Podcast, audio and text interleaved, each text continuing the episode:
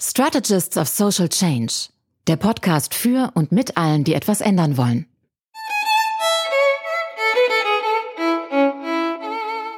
Herzlich willkommen bei den Strategies of Social Change, dem Podcast für alle, die was ändern wollen. Ich bin Sergio Sebo und ich freue mich, dass ich einen Gast hier vor mir sitzen habe. Sie ist seit vielen Jahren in der Interessenvertretung für Tech-Unternehmen und die Finanzbranche tätig, kennt Brüssel, kennt London, ist jetzt im politischen Berlin unterwegs und darüber werden wir auch ausführlich sprechen. Sie ist Mitgründerin der DGPOL W. Vielen Dank, dass du hier bist und dir das Experiment antust, die erste in unserer Podcast-Reihe zu sein. Herzlich willkommen, Maja Corinthi Salven. Danke, Sergius. Mir gefällt auch ganz besonders der Untertitel äh, von deinem neuen Podcast, und zwar für alle, die was ändern wollen. Das ist richtig gut. Ja, deswegen haben wir dich eingeladen, ähm, weil ich glaube, das passt. Und ähm, weil mir auch wichtig war, dass wir als erstes über ähm, ein Thema sprechen, für das du dich engagierst, nämlich die Sichtbarkeit und die Wirksamkeit von Frauen in der Politikberatung. Darüber sprechen wir auch gleich. Aber erst ähm, erzähl uns doch ein bisschen von deiner alltäglichen Arbeit. Welche Themen beschäftigen dich in deiner, in deinem hauptberuflichen Job im politischen Berlin? Mich beschäftigt eigentlich alles, was mit der digitalen Transformation in Wirtschaft und Politik zu tun hat.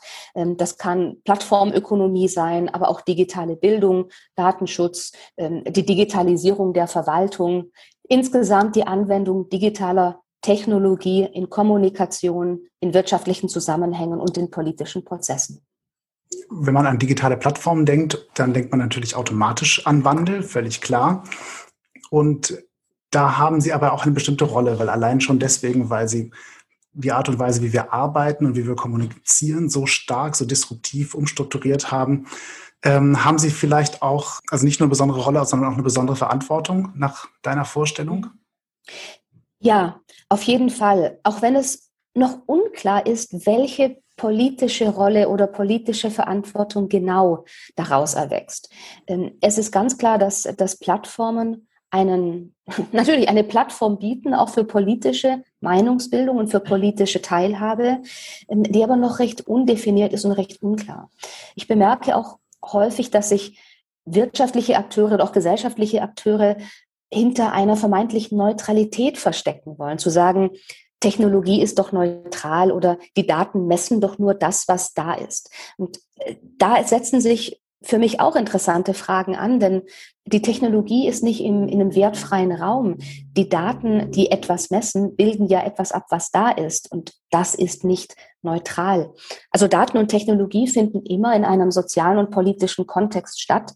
Ähm, und daher sind auch alle diejenigen, die diese Daten und Technologie nutzen oder anbieten, müssen sich mit diesem Kontext auch auseinandersetzen. Mhm. Also sei es jetzt, ob ich Plattformanbieterin bin, Politikerin, Nutzer, Programmierer. Wir müssen uns eigentlich immer fragen, welche Werte und Ziele möchte ich mit dem, was ich tue, erreichen und wie setze ich die Technologie auch ganz konkret für diese Werte und Ziele ein. Ja. Finde ich einen ganz spannenden Bereich, äh, auch weil natürlich ähm, nicht nur entlang von Wertschöpfungsketten, sondern auch in der Kommunikation Algorithmen eine immer stärkere Rolle spielen die, worauf wir auch schon aufmerksam gemacht wurden, äh, aber oft nur vermeintlich neutral sind, sondern Algorithmen sind ja, das kannst du wahrscheinlich besser erklären als ich, ähm, mathematische Modelle, ähm, von denen wir auch schon festgestellt haben, dass sie teilweise nur das reproduzieren, was ja, bestimmte Menschen mhm. sich zu einem bestimmten Zeitpunkt mal überlegt haben als ein sinnvolles Schema, um Themen zu bearbeiten. Aber diese Schemata, ähm, die können ja eben auch ähm, belastet sein von, von Vorurteilen oder von, von falschen Informationen, die oder von unvollständigen Informationen. Genau, genau. Und wenn wir das nicht reflektieren, dann, dann kann es ja sehr leicht gestehen, dass wir einfach die bestehenden Ungerechtigkeiten aus der analogen und historischen Welt mhm. äh, nun in die digitale Welt einfach umsetzen und durch die größere Reichweite und durch die Schnelligkeit von mhm. digitaler mhm. Kommunikation noch verstärken. Das ist also, das geschieht leider und ich, ich glaube, wir müssen da noch besser darauf, darauf aufpassen. Ähm, denn sonst geschieht es ja einfach auch, dass diese, diese Ungerechtigkeiten, die durch zu unterschiedlichen Gruppierungen auch unter oder auch ungerechte Behandlung führen, dass das sich noch verstärkt dann geschieht dies, was man häufig digitale Spaltung nennt, anstatt dass, äh, dass das Digitale einen zusammenführt. Und das hat dann auch wiederum politische Auswirkungen. Mein Eindruck ist, dass ähm, dadurch, dass sich technologisch ähm, so viel so schnell auf einen neuen Stand gebracht hat, ähm, an vielen Stellen einfach die Kompetenzen fehlen, auch nur im, im, Ansatz das zu überblicken, was, was du jetzt gerade auch nur zusammengefasst hast, was äh, tatsächlich auch sehr, sehr komplizierte, ähm, komplexe Zusammenhänge sind. Ähm, wo würdest du dir am ehesten und am schnellsten ähm, zusätzliche Kompetenzen wünschen, damit die Gesellschaft diese Themen anpackt und auf einer, auf einer guten sachlichen Basis dis darüber diskutieren kann, wie sie in Zukunft leben möchte?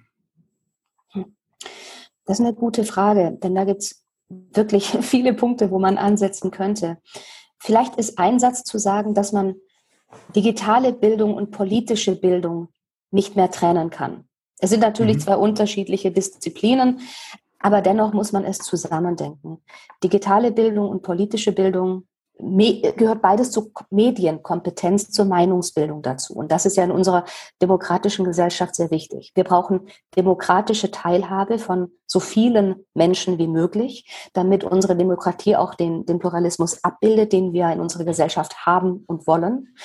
Und wenn wir das nicht schaffen, bedeutet das, dass nur bestimmte Gruppen politisch teilhaben, weil nur bestimmte Gruppen digital teilhaben oder weil bestimmte politische Debatten sich digital abspielen und andere analog. Und dann führt das auch wieder nicht zusammen. Also diese, diese Zusammenführung von digitaler und politischer Bildung soll dann eigentlich dazu führen, dass wir einer möglichen Spaltung der Gesellschaft entgegenwirken, äh, dass diese nicht zu einer richtig tiefen demokratischen Spaltung führt. Gehen wir hin zu dem Engagement, was ich vorhin schon angedeutet habe. Du hast mit anderen Kolleginnen äh, aus der Branche, aus unserer kleinen, äh, überschaubaren Branche der Politikberaterinnen und Politikberater, hm. ähm, die DGPOL W gegründet. Worum geht es dabei? Ja, die DGPOL, Deutsche Gesellschaft für Politikberatung, du hast es ja gesagt, ist unser Interessenverband in der Branche der Politikberatung. Ähm, ist ja wirklich ein, ein schon äh, länger bestehender Verband, der viel gute Arbeit leistet. Wir haben jedoch bemerkt, dass es deutlich weniger Frauen in der Mitgliedschaft gibt und dass auch die Frauen, die, die Mitglied sind, sich etwas weniger aktiv einbringen. Und das haben wir uns äh, mal zum Herzen genommen und gesagt, es kann ja nicht sein, dass in einer Branche, die an und für sich ausgewogen ist, was der Anteil Männer und Frauen angeht, dass dann ausgerechnet im Branchenverband sich das nicht abbildet. Und so haben wir DGPol W gegründet, um einen neuen Schwerpunkt zu setzen innerhalb des Verbandes, um das Angebot auch um bestimmte Themen und Formate zu erweitern, von denen wir hoffen und annehmen, dass sie gerade auch die Frauen interessieren und in die Aktion bringen können. Und für uns war das auch sehr wichtig, dass wir am bestehenden DG-Pol andocken, um nicht einen anderen Verband aufzumachen, eine andere Gruppe, sondern im bestehenden System das Angebot neu gestalten. Mhm. Ihr habt äh, euch bei Twitter den Hashtag sichtbarer werden mhm. ausgesucht. Also für alle die, die das auch nachschauen möchten, was unter dem Hashtag diskutiert wird. Ähm, warum gerade den? Wir haben uns den ausgesucht, um damit auszudrücken, Frauen sind bereits da und trotzdem werden sie nicht ebenso gesehen oder gehört wie die Männer oder machen sich vielleicht auch nicht selber so seh- und hörbar.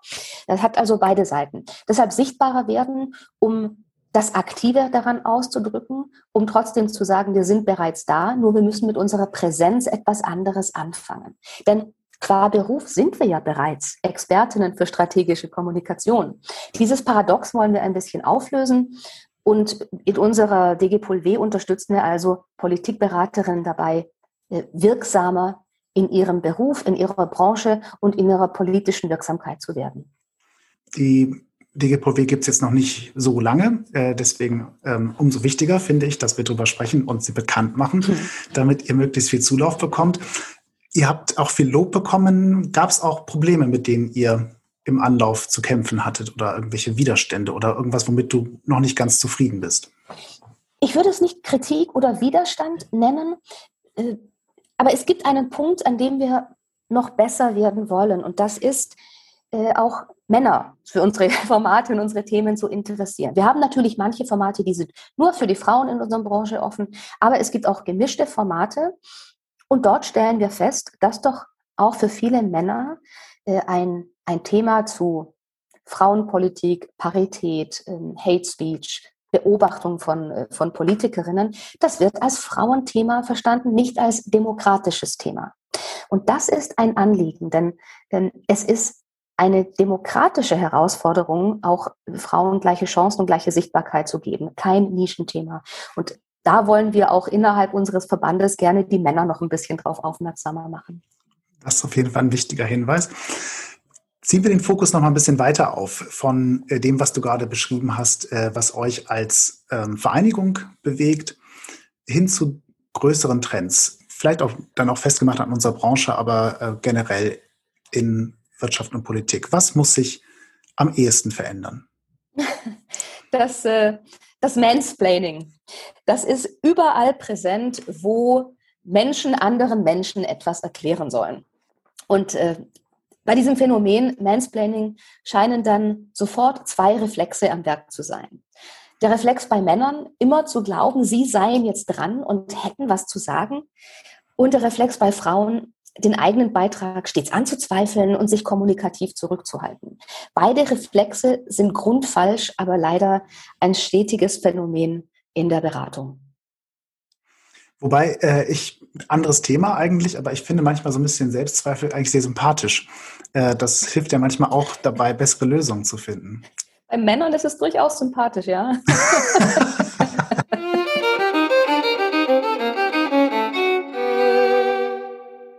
Sprechen wir über deinen Weg in dieses Berufsfeld. Wie sah der aus? Warum bist du jetzt da angekommen, wo du gerade bist? Ich habe zunächst ähm, ganz kurz Jura studiert, dann auf politische Philosophie gewechselt und ähm, das im Zusammenhang der europäischen Integration aufgebaut. Ich habe in London und Stockholm studiert, in London mein Masters gemacht und hatte dann einfach Glück, direkt nach dem Studium einen Job in einem EU-Lobbying-Team in einem großen britischen Verband zu finden. Ich blieb dann einfach in diesem Berufsfeld, was ich sehr spannend fand, wechselte von London nach Brüssel, um auch mal im Herzen der EU zu sein, war dann über die verschiedenen Positionen, die ich dort hatte, auch europaweit tätig in verschiedenen Ländern und zog dann aus persönlichem Interesse nach Berlin weiter, wo ich auch jetzt äh, noch europaweit agiere. Und ähm, damit hast du natürlich einen sehr internationalen Hintergrund. Dein Name zeigt auch, dass du mehr als ein Land äh, im Leben gesehen hast. Was hast du aus diesem Weg, aus dieser Zeit mitgenommen zur Beantwortung der Frage, was es braucht, um gesellschaftliche Debatten zu gewinnen? Zum einen muss man zuhören und verstehen, dass es wirklich verschiedene Perspektiven auf das gleiche Phänomen gibt. Und da hilft mir das sicher so, durch ein paar Länder und Kulturen auch durch, äh, durchgewandert zu sein. Zum anderen würde ich jetzt gerne sagen, man braucht gute Argumente. Aber das, das reicht leider nicht, das wäre etwas naiv, das so zu nennen im politischen Kontext. Wenn es schnell gehen soll, braucht es vor allem Netzwerke, es braucht dann auch Machtinstinkt und ein Gespür für den Zeitgeist, den politischen Trend, der sich nicht immer nur nach, nach Fakten bemisst, leider. Aber dennoch, mein persönlicher Weg ist doch über die Argumente. Mit viel Beharrlichkeit, Glaubwürdigkeit und Überzeugung finde ich, kommt man, kommt man am weitesten und auch kommt man, kommt man so am weitesten, dass hinterher die, die politischen Beziehungen auch noch stimmen. Das finde ich einen interessanten Punkt nochmal mit dem, mit dem guten Argument. Und da würde ich gerne nochmal nachfragen, denn in der politischen Philosophie ist unser System ja genauso gebaut, dass wir eigentlich im Pluralismus versuchen wollen, den Wettstreit um das beste Argument zu haben. Und dann haben wir gewählte Repräsentanten und Repräsentantinnen, die aufgrund der vorliegenden Argumente und dem Widerstreit der Interessen dann eine Entscheidung fällen müssen. Und äh, du hast gerade gesagt, das gute Argument reicht aber nicht. Du hast es auch ergänzt, was es, was es ansonsten noch braucht. Die Nichtregierungsorganisationen, die sind häufig äh, frustriert und sagen, wir haben an vielen Stellen äh, gute Argumente, also Nichtregierungsorganisationen, Non-Profits natürlich auch, meine ich damit, die sagen, wir haben oft die guten Argumente, uns ähm, fehlen die Ressourcen und deswegen haben wir manchmal, ähm, sind wir manchmal auch im Hintertreffen, wenn dann die Entscheidungen gefällt werden. Wie, wie würdest du das kommentieren? Ressourcen ist sicherlich ein Thema, aber da gibt es natürlich auch kleine Firmen und sehr große Non-Profits oder also aber Ressourcen sind ein Thema, da man einfach sehr, sehr viele Stakeholder ja ansprechen möchte. Je mehr Ressourcen man hat, desto mehr Themen kann man bearbeiten, desto mehr Stakeholder kann man ansprechen. Das ist, das ist eins. Es gibt aber auch so den Punkt der, der Verbundenheit oder der Verhaftung in einem bestimmten Kontext. Äh, sieht man zum Beispiel bei ausländischen Firmen oder auch ausländischen NGOs, die dann im, in einem bestimmten Inland ähm, auch ein Thema haben. Es gibt einfach auch Akteure, die gerade besser oder schlechter vernetzt sind, die ein, ein besseres oder schlechteres Image haben. Es gibt Themen oder, oder Akteure, wo, wo dann durchaus Politiker auch sagen, ich verstehe ja das Argument, aber mein Wahlkreis oder meine eigenen Stakeholder, die mich wählen, für die ist das zu komplex oder das ist zu schwierig oder damit komme ich nicht an. Ähm, ich werde dieses Thema nicht vorantreiben. Also auch das kann, kann, ein, kann ein Phänomen sein, wo man dann mit der, mit der politischen Arbeit nicht so gut vorankommt. Du hast deinen Weg beschrieben. Gehen wir noch ein paar Jahre nochmal davor zurück. Ähm, erst war es Jura, dann politische Philosophie. Aber was hat dich überhaupt ähm, getrieben oder wann hast du entschieden oder warum, dass du was mit Politik machen möchtest? Ach, ich habe ich habe mich eigentlich, seit ich denken kann, über alle Arten von Ungerechtigkeit geärgert. Mhm. Und dann in der Weiterentwicklung wurde mir außerdem bewusst, dass die Demokratie ein, eine Möglichkeit ist, Ungerechtigkeiten zu beseitigen, weil wir zumindest theoretisch alle ein Mitspracherecht haben. Es ist auch ein sehr modernes Privileg, äh, im demokratischen Umfeld zu leben, das auch eigene politische Verantwortung und persönliche Wirksamkeit bedingt und ermöglicht. Und so aus, aus, diesem, aus diesem Wertefeld heraus entstand mein Antrieb, dazu beizutragen, auch die Gesellschaft um mich herum zu verbessern. Ich bin außerdem überzeugt, dass die Europäische Union und die europäische Integration eine extrem wichtige Errungenschaft ist. Bei weitem kein fertiges oder perfektes Projekt, aber zumindest in unserer Zeit eines der allerwichtigsten äh, politischen Projekte da möchte ich auch mit dazu beitragen, dass das funktioniert und dass es besser wird.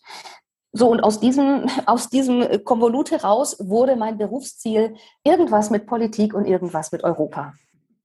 Das hat ja auf jeden Fall funktioniert. ja.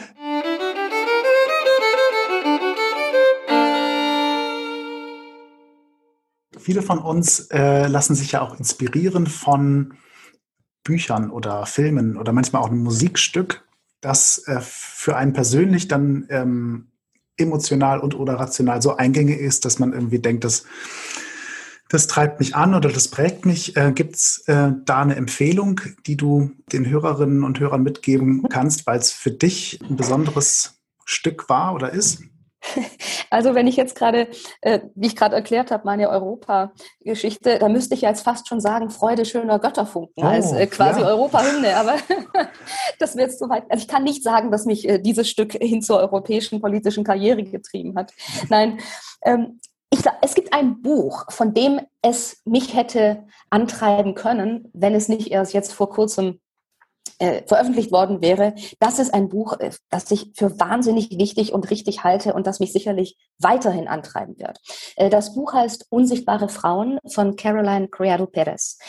Es ist ein hochaktuelles und wirklich dringend notwendiges Buch. Es zeigt, wie Frauen einfach nicht mit berücksichtigt werden in einer Welt, in der der Mann, also die körperlichen Gegebenheiten des Mannes und auch die ökonomischen und sozialen Gegebenheiten des Mannes, äh, wenn die als Norm gelten. Äh, frauenspezifische Erhebung von Daten sind da äh, geradezu lästig, machen die Forschung schwieriger, so dass Frauen häufig aussortiert werden oder als nachrangig betrachtet werden. Daten über Männer definieren also das, was wir für Wissen über Menschen allgemein halten. Das wiederum führt dazu, dass unsere Lebenswelt für Männer optimiert ist und für Frauen suboptimal bleibt. Das ist zum einen nicht gerecht und zum zweiten führt das äh, zu wirtschaftlichen und gesellschaftlichen Nachteilen für uns alle. Das auch stützt meine These oder wird dort bestätigt in anderer Form. Daten sind nie neutral. Daten machen etwas und wenn wir sie unreflektiert erheben und nutzen, macht es was mit unserer Gesellschaft. Mhm. Ähm, ich erinnere mich auch äh, übrigens auch gut an ähm, Caroline Criado Perez, weil äh, in der Zeit, als ich bei Change.org war, sie eine Kampagne äh, gegen die Bank of England oder den britischen Finanzminister gefahren hat. Es ging darum, ob äh, Frauen auf einer 10-Pfund-Note abgebildet sein sollen. Und äh, da, dafür hat sie erfolgreich gestritten. Also sie ist nicht nur eine theoretische Denkerin, sondern auch praktische Aktivistin, bewundernswert. Und was ich ähm, an der Geschichte auch noch sehr bedenkenswert finde, ist, dass sie dann noch eine zweite Kampagne fahren musste. Sie hat nämlich durch den Umstand, dass sie sich dafür eingesetzt hat, wurde sie dann zum Ziel von unterirdischen Beschimpfungen und Hetze im Netz und wurde auf Twitter mit äh, den unmöglichsten Dingen bedroht, ähm, hat dann aber von der Plattform Twitter nicht unmittelbar die Unterstützung erhalten, die man sich da vorstellen, äh, die man sich da wünschen würde oder vorstellen könnte. Nämlich, mhm. also sie konnte Leute damals noch gar nicht blocken. Das ist dann sind also bestimmte Sachen, die dann eigentlich erst eingeführt wurden. Äh, man konnte halt bestimmtes Verhalten auch nicht melden oder nur in einer Art und Weise dass es aber letzten Endes gar nicht, gar keine Konsequenzen hatte. Es wurde nicht bearbeitet, wurde nicht befolgt. Sie musste eine zweite Kampagne dann gegen Twitter fahren, die auch wirksam war, weil Twitter dann Veränderungen eingeführt hat. Also damit sind wir mit deiner Buchempfehlung tatsächlich nochmal beim, beim Anfang unseres Gesprächs angekommen, nämlich einerseits der Bedeutsamkeit von Plattformen für sozialen Wandel, denn es war natürlich andererseits auch das Netz, was es ihr ermöglicht hat, diese Kampagne zu führen. Andererseits aber dann äh, was, was ich ähm, nach wie vor katastrophal finde und was ja auch ein ungelöstes Problem ist, dass scheinbar Frauen, die sich exponieren, um soziale Veränderungen herbeizuarbeiten, ähm, dann Zielscheibe von Bedrohung und, und Hetze werden. Ja, das ist, das ist wirklich ein, eine ein ganz schlimmer Trend und ich glaube, der wird weiterhin auch noch schlimmer werden, je mehr Frauen oder auch Menschen aus anderen Gruppen, die jetzt nicht äh, die dominierende Gruppe weiße Männer, um es mal so platt zu sagen, sind. Das ist wirklich schlimm und das ist ja zum einen schlimm genug, wenn sich dieser Hass digital entlädt, aber er schlägt ja dann auch um in, in reale Gewalt. Und äh, man sieht das deutlich, bereits auf Bundesebene, aber je mehr man in kommunalpolitische Ebenen geht, mhm. desto weniger Frauen gibt es dort und desto mehr werden sie auch ganz konkret angefeindet. Das ist eine richtige Gefahr für unsere Demokratie und deshalb plädiere ich auch wirklich dafür, diese Fälle nicht als Einzelfälle anzusehen, sondern es mhm. ist systemisch und auch nicht als Frauenproblem, sondern als demokratisches Problem. Hier versuchen manche Gruppen, meistens eben Männer, andere Gruppen, meistens Frauen, zum Schweigen zu bringen. Und diese Gruppen werden nur dann aufhören, wenn sie wiederum von anderen Männern auch zum Schweigen mhm. gebracht werden, wenn andere Männer diese Frauen verteidigen. Das, also diese Solidarität, von allen Mitbürgerinnen und Mitbürgern in der demokratischen Gesellschaft, die ist dringend notwendig. Kann man dem nur zustimmen und ich finde, das ist dann mit diesem kämpferischen Appell zum Glück auch noch eine etwas äh, schönere Note als die etwas traurige, die wir eben äh, im Gespräch hatten. Ähm, wir sind trotzdem leider schon am Ende, aber ich lasse dich nicht gehen, ohne dass du mir noch drei Sätze vervollständigen musst. Na gut. Da musst du jetzt also schnell und kreativ sein. Das Verhältnis von Frauen und Männern muss endlich ausgewogen werden oder vom patriarchalen Privileg befreit werden. Wer digitale Tools zur gesellschaftlichen Veränderung einsetzt, sollte sollte sich bewusst sein, dass äh, digitale Tools immer zweckgebunden sind und dass dieser Zweck nach politischen Zielen und Werten definiert sein soll. Wer heute etwas im politischen Geschehen verändern will, sollte nicht auf die Politik warten, sondern direkt im eigenen Umfeld agieren, politisch handeln, politisch kommunizieren. Großartig. Vielen, vielen Dank, Maja, dass du dich hierher gewagt hast als erste in unserer Reihe. Ich freue mich sehr, dass du hier deine Perspektive mit uns geteilt hast. Für alle, die äh, kommentieren, sich freuen oder sich andere Dinge wünschen, mailt uns an ssc.sebum.berlin. Maja, ganz, ganz herzlichen Dank. Ich danke dir, Sergio. Das war ein sehr schönes Gespräch. Ich hoffe, euch hat es auch gefallen und tun wir was dazu.